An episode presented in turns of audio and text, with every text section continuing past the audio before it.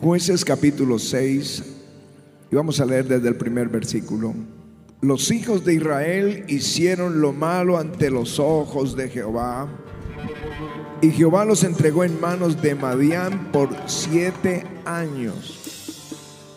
Y la mano de Madián prevaleció contra Israel.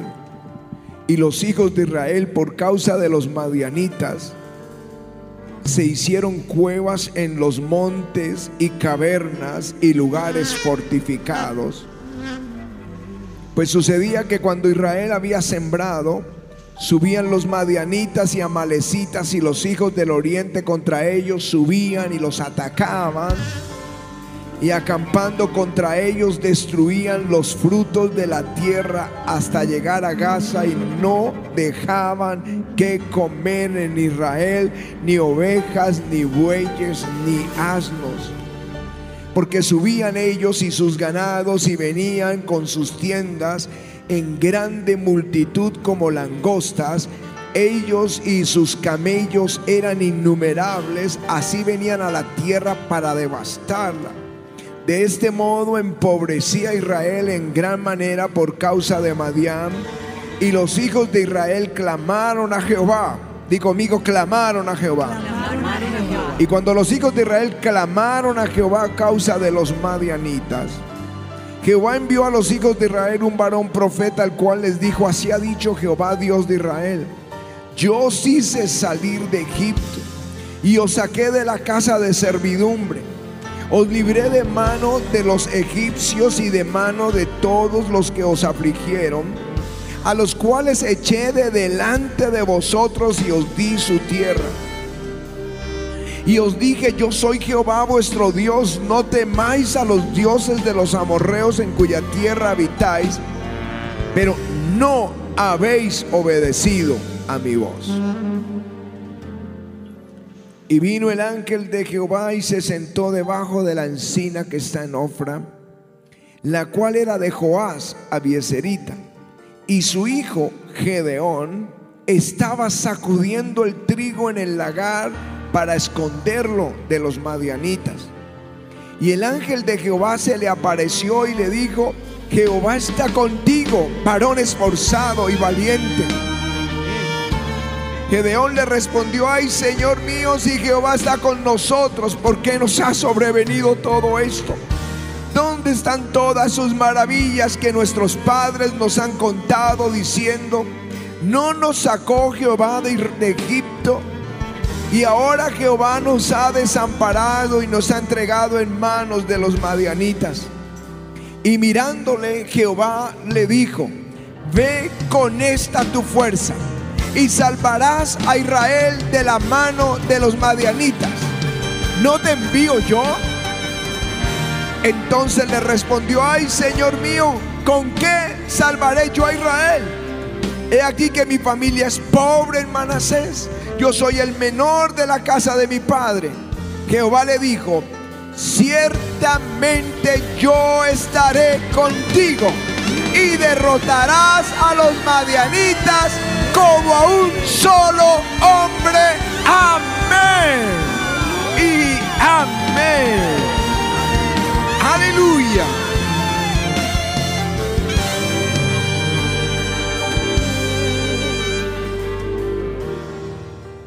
Bueno, en Proverbios dice, como el gorrión en su vagar y como la golondrina en su vuelo, así la maldición nunca vendrá sin causa. Cuando era niño mi, papá me contaba las cacerías que se hacían en ese entonces, cacerías de patos. Y eso no es cualquier día que hoy como es puente entonces podemos ir a cazar, no. Ellos tenían que esperar que las aves que venían desde Canadá, volando, huyendo del invierno, llegaran aquí al trópico, llegaban acabados, estaban lo que es volar desde Canadá hasta acá. Y llegaban acabados y se fortalecían aquí en el trópico, aquí comían, aquí se engordaban y cuando ya estaba empezando enero, mediados de enero, empezaban a regresar de nuevo para llegar a tiempo la primavera al norte del continente. Así que uno podía estar en un lugar tranquilo y de pronto miles y miles de aves llegaban, posaban y al día siguiente se iban y no volvían. Y uno podía decir, esto no es casual, hay una razón. Eso es lo que dice el proverbio. La maldición no viene sin causa. Se manifiesta la maldición y viene y golpea. Hay una razón. Como estas aves vienen, hay una razón. Huyen del invierno o van ya regresando buscando la primavera. Y eso es lo que le sucedió a Israel. No fue casual que viniera la prueba, que los madianitas se metieran a su territorio y estuvieran arruinándolos y arruinándolos y el miedo llenara la tierra de Israel. La gente estaba escondida, estaba humillada, recogían el poco trigo, lo escondían en cuevas, todos tenían miedo de los madianitas y se le unieron otros, los amonitas. La razón ellos hicieron lo malo delante de Jehová. Y el enemigo comenzó a enseñorearse y a oprimirlos. Por siete años estuvieron bajo esclavitud nuevamente. Entonces viene el clamor, la palabra profética explicando por qué había venido esa maldición. Que la maldición nunca viene sin causa. Y el pueblo comienza a clamar y a orar y Dios responde. Y Dios responde enviando el ángel de Jehová. El ángel de Jehová es una cristofanía, así se conoce en teología. Es decir, una manifestación de Cristo antes de estar encarnado, antes de ser encarnado. Jesús mismo viene y se sienta en ese lugar. Y viene a un hombre que no era importante, que no era guerrero, de una familia muy pobre. Era el menor de su casa. Para ellos el mayor en cada familia era el más importante. Así que este hombre era alguien insignificante. Y el Señor le dice, varón esforzado, Dios está contigo. Él estaba escondiendo el trigo. Y creo que fue algo de lo que recibimos el viernes en la palabra del, del profeta Steven Switcher. Alguien que está con miedo, Dios te dice, varón esforzado, Dios está contigo. Él camina junto a ti. Aleluya. Y le hace una promesa. Derribarás a los madianitas como un solo hombre. No te envío yo. Dios está contigo. Aleluya.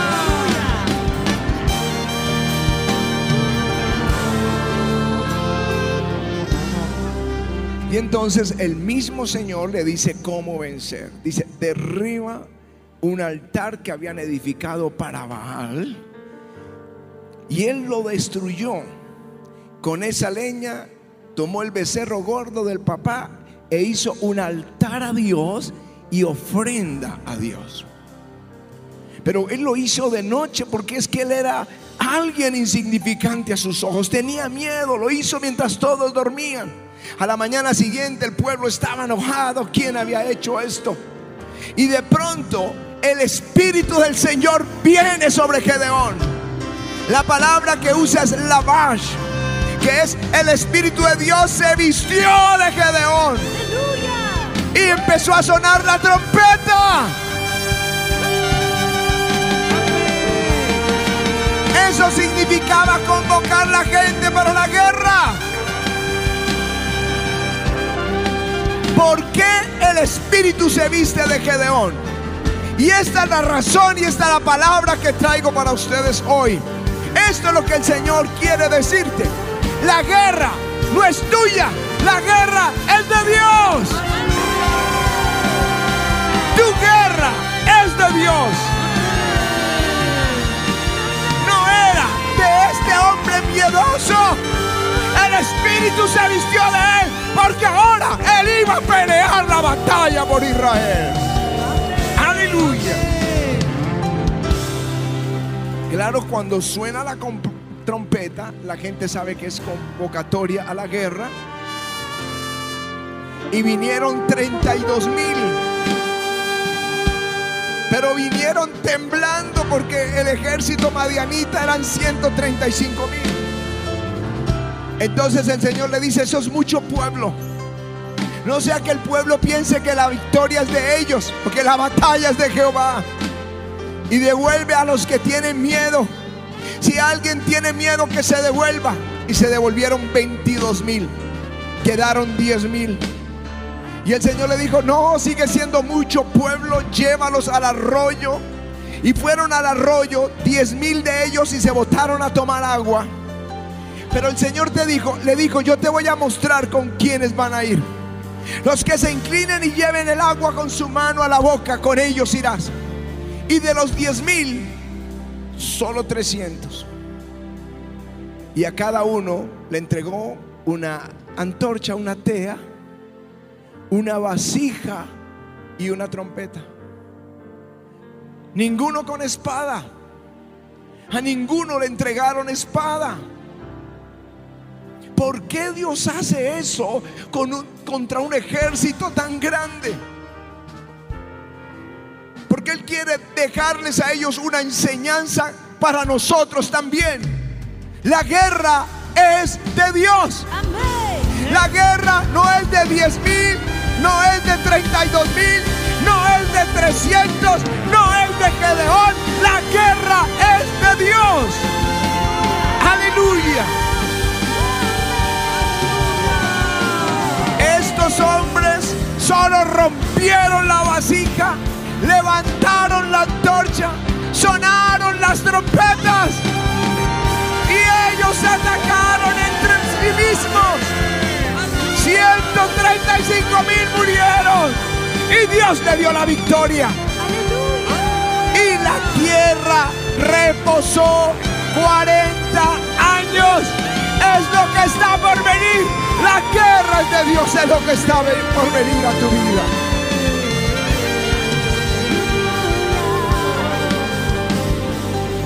Esa es la historia que sucedió a Israel en el tiempo de los jueces que está allí en el capítulo 6, 7 y 8 de ese libro.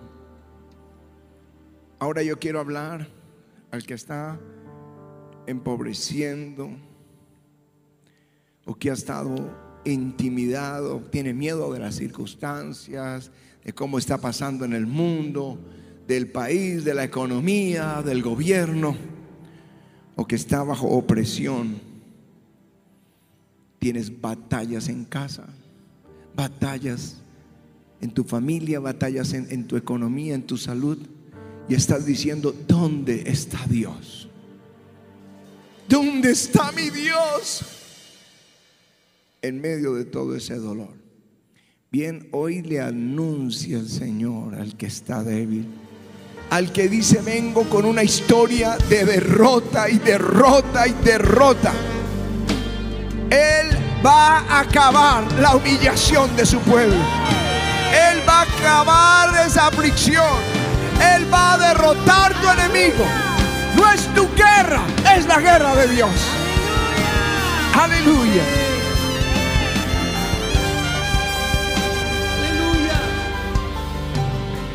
Ahora, ¿qué es lo que deberías hacer? Si alguien está en esta una terrible batalla y se siente derrotado. Lo primero que hizo es volverse el pueblo a Dios. La escritura dice, volveos a Dios y Él se volverá a vosotros. Cuando nosotros le damos la espalda, Él se aleja. Cuando nos apartamos, Él se aleja. Cuando nos volvemos a buscarlo, como en el Hijo Pródigo, Él viene a buscarnos. Yo los he visto que se apartan del Señor, pregunta al ministerio, a los más antiguos. Y llegan cuando regresan, regresan como Noemí. yo les hablé de Noemí en estos días. Noemí se fue a esconderse a la tierra de Moab huyendo del hambre, pero perdió su esposo, perdió sus hijos, perdió sus riquezas y regresa. Y dice que cuando ella regresó, la gente estaba conmovida. Dice, habiendo entrado en Belén, toda la ciudad se conmovió por causa de ella y decían, ¿no es esta Noemí? Y ella dijo, no me llamen más Noemí, porque Noemí es placentera. Llámenme Mara, porque estoy en amargura. Yo me fui llena, pero Jehová me ha vuelto con las manos vacías. Cuando te apartas y lo por eso digo pregunten al ministerio, ¿cómo llegan estas personas? Ustedes los han hoy subido aquí en la tarima y han contado. Llegan enfermos, arruinados, sus hogares destruidos. Pero gracias a Dios que hay esperanza todavía en Él. Todavía puedes volverte a Él y Él se va a volver a ti. Lo que tienes que hacer ahora es derribar tus altares. Es decir, los pecados que te llevaron a esa condición. El oído que abriste para escuchar la murmuración de alguien que te robó la fe. A mí me da tristeza cuando alguien abre su oído a otra persona para hablar contra el Señor, contra el pastor o la pastora o la iglesia y los saca del río, los está empujando a la ruina, a la maldición. Pero si tú reaccionas como el hijo pródigo y te vuelves a Él, prepárate porque Él va a pelear tu batalla y te va a restituir tu bendición. Debes restaurar, es lo que es lo que hizo Gedeón, restaurar el altar de Dios. El Quizá abandonaste tu oración, por eso está pasando lo que está pasando. O la lectura de la Biblia. Quizá no te fuiste de la iglesia. O abandonaste la iglesia. O, te congregas un día sí, dos no. Y estás pasando un mal momento. Debes restaurar ese altar a Dios. Esa firmeza de servirle y seguirle pero también debe restaurar la ofrenda. El viernes la pastora me mandó a que tomara la ofrenda. Dijo, y yo quise compartir lo que le pasó a Isaac. Como todos sembramos para el templo, él sembró y cosechó cien veces, pero el enemigo lo atormentaba, lo echó de la tierra, le robaba los pozos que habría. La única forma de protegernos del devorador son los diezmos. La ofrenda va a hacer que vengan 100 veces más a tu vida. Pero necesitas proteger la bendición con el diezmo. El diezmo hace algo. Reprende al devorador y tiene el cielo abierto para que vengan bendición y bendición y bendición y bendición. Pero la ofrenda es para batallas específicas, conquistas específicas, para lograr un avance. Así que si quieres que Dios pelee por ti, restaura la búsqueda de Dios, el volver a la iglesia y restaura la ofrenda y el diezmo en la casa del Señor. Es lo que dice la escritura, es lo que hizo Gedeón. Y pide, pide que el Espíritu del Señor venga sobre ti, porque no es tuya la guerra. No es cómo vas a hacer, deja que Él venga por eso cuando ministramos es que corren al altar, pedimos la unción, porque Él nos capacita para vencer. Él nos habilita para dar la victoria. Realmente es Él el que lo hace a través de nosotros. Él que se viste de nosotros para librar las batallas nuestras. Jesús dijo, si vosotros siendo malos sabéis darle buenas cosas a vuestros hijos, ¿cuánto más vuestro Padre Celestial dará el Espíritu Santo a los que se lo pidan? Eso es lo que tenemos que hacer, pedirlo. Llénanos con tu Espíritu, ven Espíritu Santo. Lo otro que hizo el Señor es que aunque habían 32 mil que vinieron a la guerra, sacó los que tenían miedo. Esto es bien importante. En Deuteronomio los llama pusilánimes, es decir, la gente que no tiene ánimo, valor, valentía para enfrentar desafíos, valor para creer que Dios puede librar la batalla. Esto es para la gente de fe. El que tiene miedo de fracasar jamás va a conquistar. Y el que tiene miedo de triunfar jamás va a comenzar. El que tiene miedo de defender sus convicciones, su fe, su esperanza. Pero él dijo, yo iré contigo. yo voy a estar contigo, le dijo a Gedeón. Y a nosotros nos dijo, yo estaré con vosotros hasta el fin del mundo. Aleluya.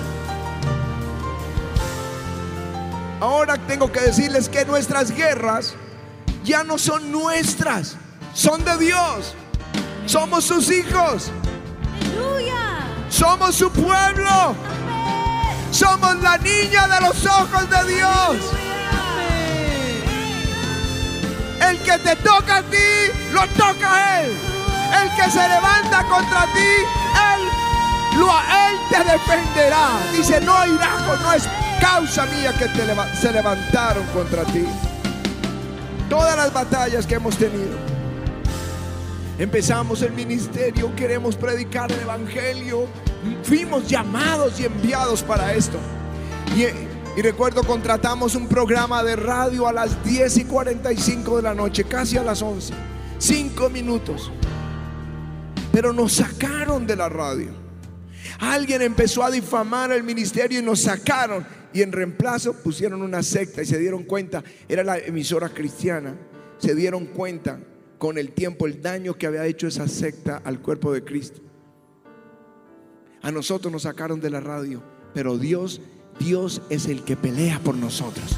Y no solo nos tenemos ahora una emisora, sino que nos metió en la televisión.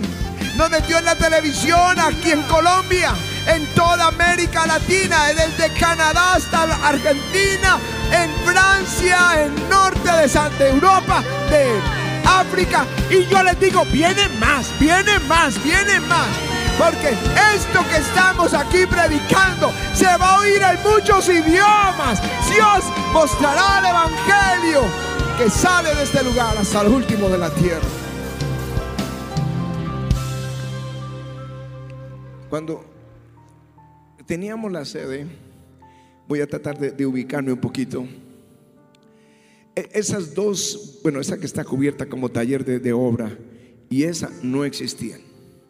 Esta donde estoy parado, hasta donde está la grúa, todo esto no existía. Avivamiento era solamente el pedazo de allá y allá. E hicimos el congreso de ese año, 2006, y se inscribieron 15 mil pastores.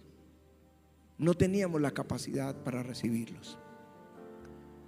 Pero me gusta porque la guerra no es mía, es de Dios. No es de Patti, es de Dios. Entonces, fuimos al Coliseo de la ciudad, pero estaban haciéndose unas reuniones ahí cristianas y yo no, si hay algo que tenemos este ministerio y que espero que ustedes lo tengan, que es una virtud que desapareció de la iglesia, se llama ética.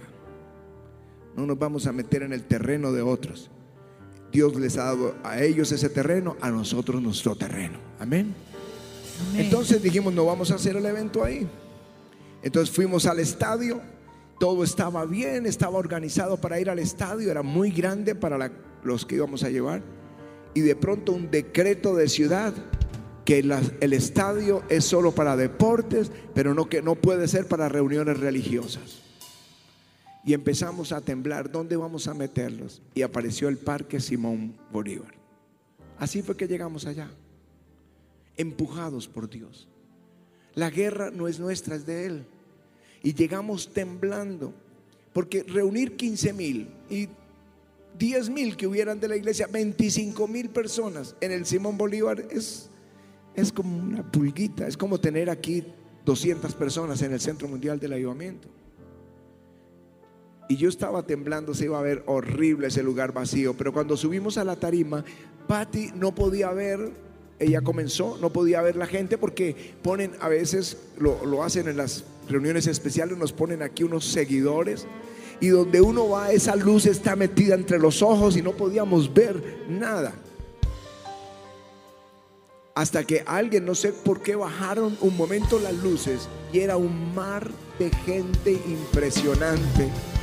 Ese día el diario El Tiempo y el noticiero dijeron un millón de personas en el Simón Bolívar. Y ahí aprendimos, la guerra no es nuestra, la guerra es de Dios. Aleluya. Cuando Israel estaba bajo la opresión más grande de la nación más poderosa que eran los egipcios. Y el pueblo clamaba por liberación. ¿Saben qué hizo Dios? ¿Qué envió Dios para vencer a los egipcios? Un anciano con una vara. Uno dice, eso es una locura, Señor. ¿Cómo vas a librar a Israel con un anciano de 80 años y una vara? Bien, es una enseñanza, no es con ejército ni con fuerza, es con su Santo Espíritu. La guerra es de Dios. Cuando Goliat, cuando Goliat humillaba a Israel, Dios envía un niño con una onda. ¿Cómo vas a librar a la nación con un niño y una onda? Bien, él dijo, Jehová que me ha librado de los leones y del oso, Él me librará de ese gigante. La guerra no es nuestra, es de Dios. ¿Entienden lo que quiero decirles? Está lleno la escritura de esto. Josafat iba a enfrentar tres naciones. El pueblo ayunó todo el día porque tenían miedo. Y el profeta dijo, no teman en este caso, porque no es vuestra la guerra, la guerra es de Dios. Y salieron a la montaña con instrumentos de alabanza a librar la guerra. No, adorar a Dios, porque la guerra es de Dios. Él libró la batalla. En el campo de batalla Dios lo libró. Yo no sé qué tan grande es tu Goliat. Yo no sé, quizá tengas solo una vara, pero te digo, Dios peleará tus batallas si tú te vuelves a Él. Vuélvete a Él y Él traerá reposo a tu vida por años, porque no es tuya la guerra, la guerra es de Dios. La guerra es de Dios. Esa guerra es de Dios. Esa guerra es de Él. Esa guerra es de.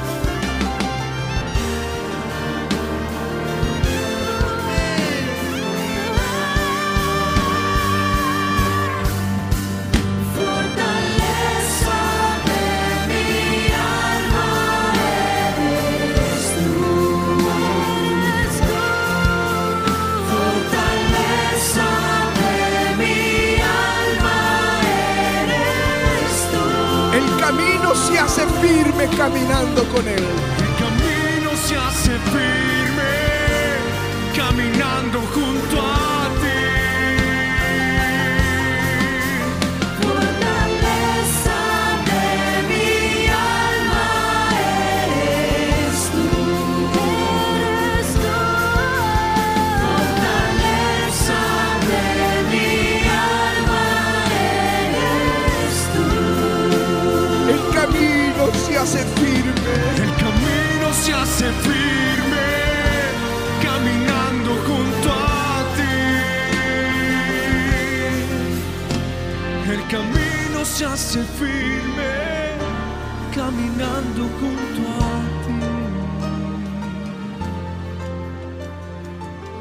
Aleluya.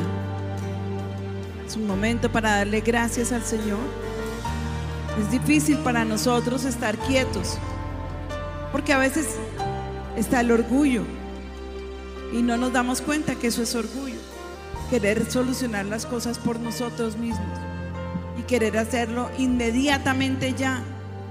Y no le damos oportunidad al Señor para que Él salga y pelee por nosotros. Y nos pasa todo el tiempo. Nos arrodillamos, oramos y salimos a solucionar en nuestras fuerzas. Pero jamás te has dado como el tiempo y la esperanza de que sea Dios que pelee por ti.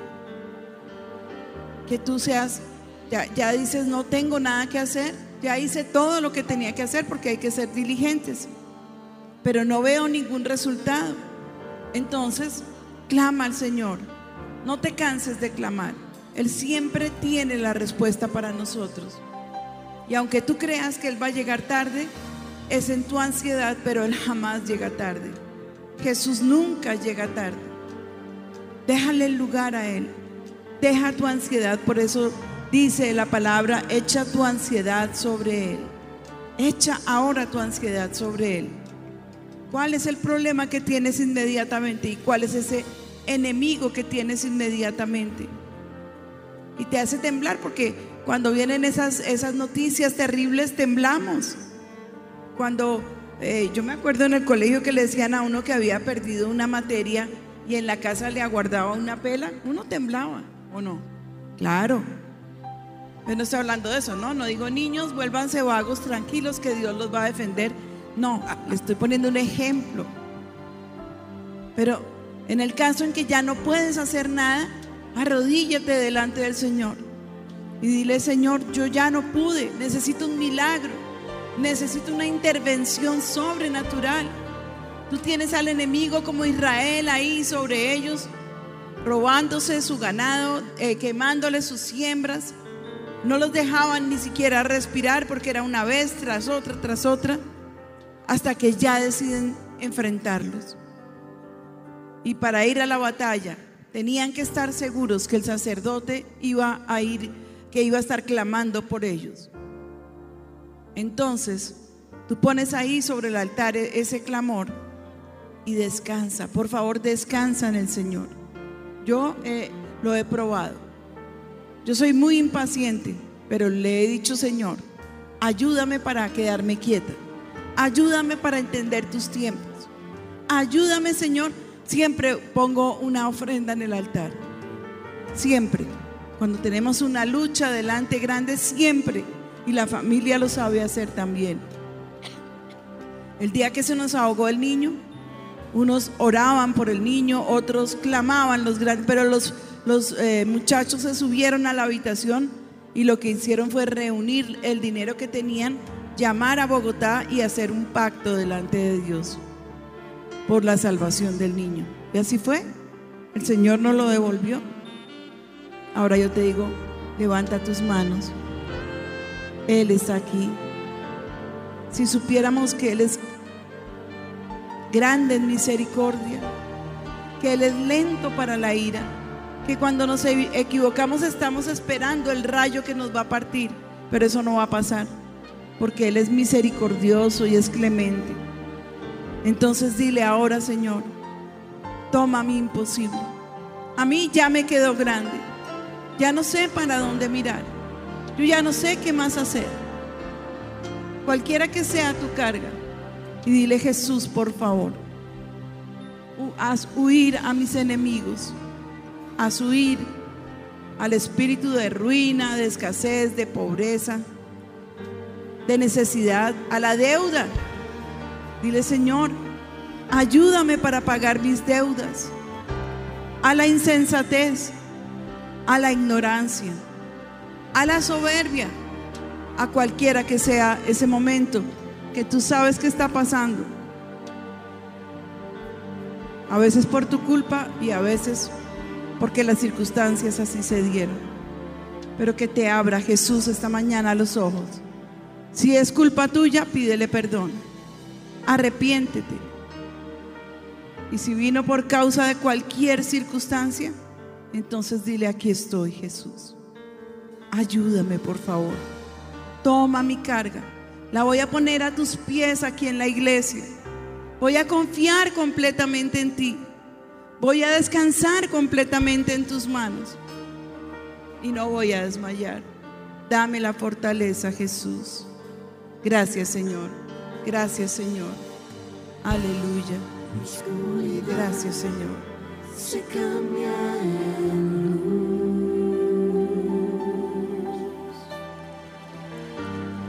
oscuridad se cambia en Si hoy te vuelves a tu oscuridad, se cambiará en luz. oscuridad se cambia Hoy te apoyas en el- tu oscuridad, se volverá en luz. Si tú restauras el volver a Dios cada día, buscarle, orar, congregar, tu oscuridad se cambiará en luz. Si tú restauras tus ofrendas al Señor, tus diezmos, tu oscuridad se cambiará en luz. Se cambia Él peleará tus batallas y tú estarás tranquilo.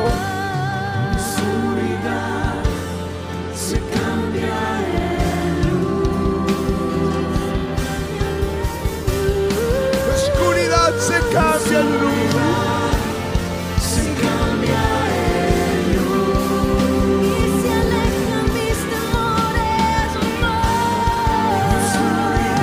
Señor, las batallas de tus hijos. Levántate, Señor, y ruge. Ruge a favor de ellos. Ellos no necesitan un ejército. Te necesitan a ti, Señor. Pelea sus batallas. Tuya es la guerra, no de nosotros. Pelea, Señor, en el nombre de Jesús.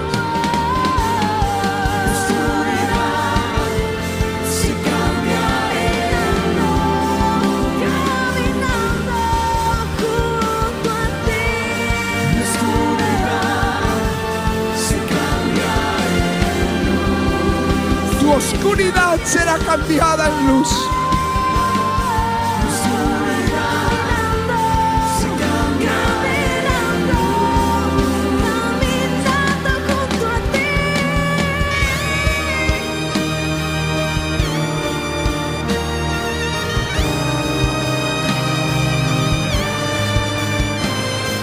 Fortaleza de mi alma eres tú.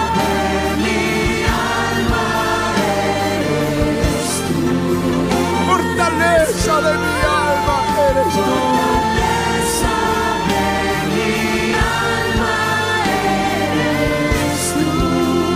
El camino se hace fácil, firme, camino se hace firme, caminando junto a ti. caminando junto a ti. El camino se hace firme.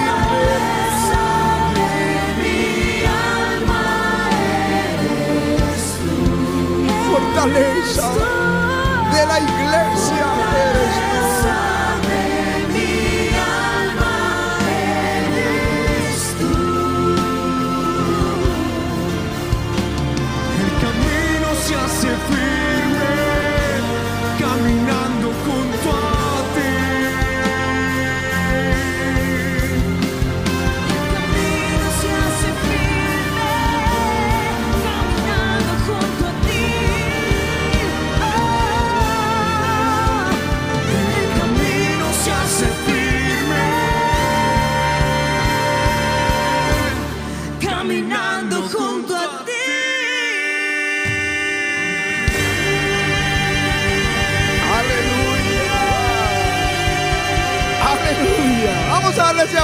Señor.